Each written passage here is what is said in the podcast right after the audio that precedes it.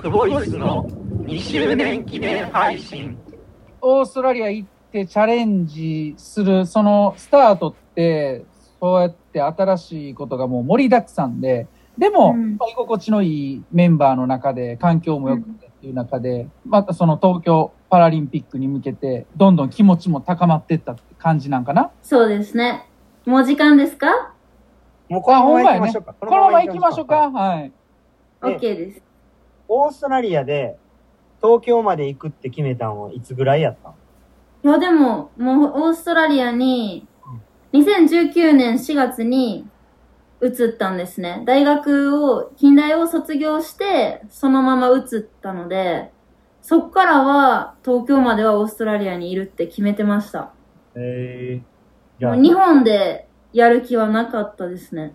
あ、かっこいいな。かっこや言いな。方がかっこいいな。そんなことない。そうか。そうですか。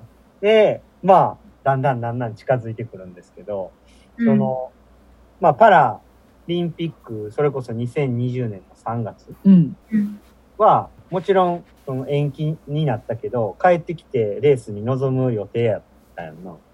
そうですね。なんかもう、行ってらっしゃいみたいな会も開いてもらってました、チームに。ええで、飛行機に乗る予定だった3日前とかです。中止になったの。うーん。で、もう帰らず、そのまま残るっていう選択をした。そうです。最初は3月の選考会が5月のジャン。パンパラに、あの延期になったじゃないですかうん。だから5月に帰国するっていう予定で残りました、オーストラリアに。実際さ、俺なんかめちゃくちゃその時調子良かったんよ。うん。仕上がってて。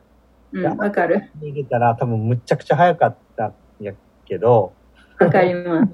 一緒。あ、一緒あ、そうなんや。うー絶ん。対代表なってたって思う。そっかそっか。そうか。じゃあ、一緒ですね。 うん。だから、相当なやっぱ覚悟で、まあ僕もやけど、メイちゃんも多分望んでたと思うし、うん。ある種こう、しっかりとしたその派遣標準記録っていうのがもう発表されたから、うん。そこをクリアするのに、とにかくもう必死になってやっうん。あ、あそこでのこう、パーンっていうの。まだ5月延期ですわ。まだいけたよな。うん。うん。でも、あかん、これもうなしですってなった瞬間はもう結構きつかったよな。いやー、きつかったですね。私、正直、東京で引退かなっても思ってたんですよ。ええそうそなんうや。。そう。やから、1年延期ってなった時、あと1年も泳ぐのって思います。あ、そうなんや。なんか、いつも、いや、パリまではやりますとか言ってたのに。あ言ってたんや。 もう気持ち変わってたんか も。いついもん。そっかそっか。えー、じゃあ、あきあと1年やんのかって、まあ、まあ、一生やね。俺もほぼほぼ同じ気持ちで。うん。うんでもまあ、そうこうしてる間には水泳をしてるような状況でもなくなり、うん。まあ、果たしてそう水泳しなんかしてていいのかとか、うん。うん。多分そんないろんな葛藤がありながら、実際をこう、あの、行われるのかっていう、うん。わからないそのパラリンピックに向けうてんしていくと思うんですけど、うん。その中で、なんやろ、完全に切り替えられた、切り替えられて進めた。えー、どうですかね切り替えはもうなかったかもしれん。切り替わるなんてなかったかもしれん。俺はなんかいろいろ、当時多う分んその、それこそメイちゃんにちょこっと連絡したりもしたし、うん。どうみたいな、最近どうなんみたいなのとか多分連絡してて、うん。で、それこそキムとかにも連絡して、うん。なんかいろんな人をどう思ってるんかなっていうのをすごうい、ん。もう安心させてたというか、うー。こうんいう気持ちなんやっていうので、一人じゃないっていう。そう そうそう。だから、うんそっからまあだんだんだんだん泳げるようになってきて、じゃあやるかっていう風に変わっうんけど、そのまんまメイちゃんは選考会にい行ったというか、結局最後あれ、オーストラリアでやったよね。そう。そうです。だ一から回、オーストラリアから出てしまうと、オーストラリアに戻れなかったんですね、当時。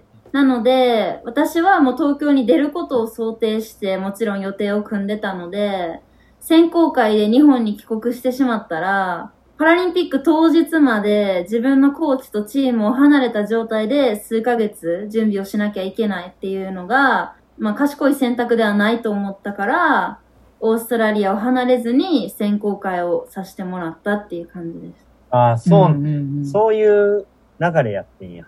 そうです。それはそれで結構酷な選択やったよな。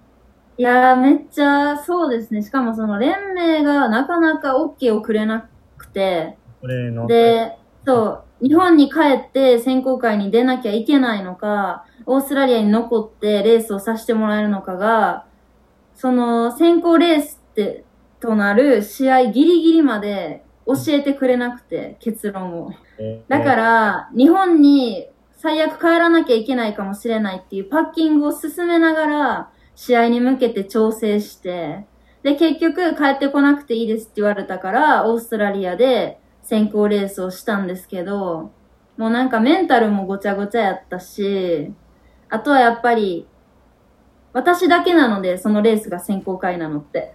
なので、他のオーストラリア人にとっては、ただの記録会な場所で、自分は選考レースっていう大事な一本を泳ぐっていうのもすごい難しかったし、あとはその連盟の関係で、オーストラリアのこの試合を選考レースとさせてもらいますっていうのを公表できなかったんですよ。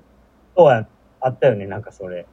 そう。で言えなかったから、だから、誰にも応援されずに泳いだから、誰も私が選考レースをその日してるなんて知らない状態で、やらなきゃいけなかったのが、なんか、すごい孤独やった。うんそうやんな。思うことはいろいろあります。言えないこともあるし。言ったけど。 大大丈ち夫ょ、これ。わからへん。これど大丈夫どこ来ていいかわからへんの。 それ。でも大丈夫。難しかった。でも、私の選択やから、帰らなかったのは。でも、難しかったなとは思そうやね。まあだから、ある種あの状況で、それこそ選考会もちゃんとできるかわからない状況の中で、誰かをこう特別に扱ったりとかっていうすることを、まあ組織としてはやっぱりやりづらい部分も多分あるだろうし、でもこんな時だからこそそれが OK になることもあるし、なんか、う。うん。いろいろとやっぱ難しいうん時代に、こう、選手としてのピークを迎えた我々の宿命みたいな。うん、かっこいいな。っていうふうに、まあ、僕は思ってるんですけどね。はい。一回なんかさ、N、SNS に上げたやん。で、多分、上げたらあかんでってなって、多分一回引いたやろ。そやろだから、まあ、それでなんとなく、こう、状況は把握できたんやけど、う。うでんそれで、あんまり良くなかったっていうことを聞いたときに、なんてこう連絡したらいいんかなっていうのはすごい迷ってて、うん。その連絡したかどうか覚えてないのしてないような気がするし、なんかね、誰からも来なかったです、連絡。み んななんて言ったらいいか分からへんかったんやと思う。状況も分からなすぎて。で、まあ、そこで泳いだ、泳いだのが選考会になって、結局あれなんか、補欠、補欠何番かやったよね。補欠2番でしたね。ねえやっぱり、結果が、ねえあれやから仕方ないんやろうけど、うん。なんか。でもなんかうん、すっきりしてました。結構代表決まった時には。もうなんか、振り返った時に、もっとああすればよかったとか、こうした方がよかったっていうのが、一つも浮かんでこなくて、はいはいなんか全部やったし、みたいな。なんかこの結果分かってても、なんかじゃあやり方を変えたかとか、もっと練習ちゃうようにこなしたかとかって言われたら、いや、何も変わらへんなと思って。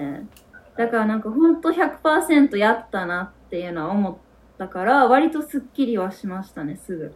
えー、そうなんや。